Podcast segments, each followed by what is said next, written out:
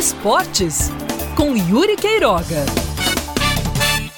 Vamos nos acostumando. Esse foi o primeiro final de semana de alguns sem a bola rolar em quase nenhum canto do mundo.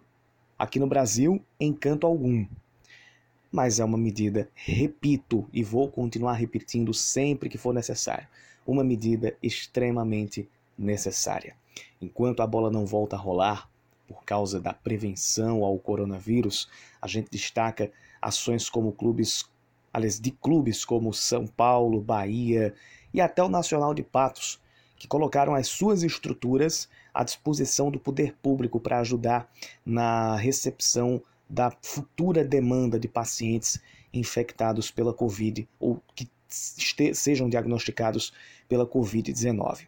O Nacional de Patos, mesmo com estrutura módica, ainda está construindo o seu CT, está ali no terreno considerável, mas a área construída ainda é pequena, já colocou à disposição.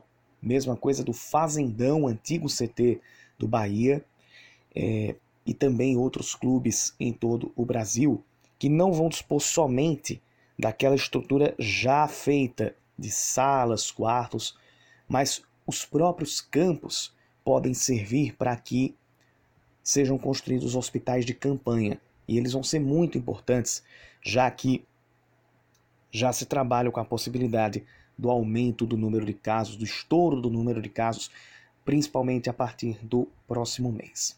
Quanto mais ações nesse sentido aparecerem em todo o Brasil, melhor para desafogar o sistema de saúde e para somar as medidas de prevenção já existentes. Medida de prevenção também é você ter o aparato necessário para suprir a demanda que vai vir e não trabalhar com uma demanda pequena e se surpreender com números mais altos.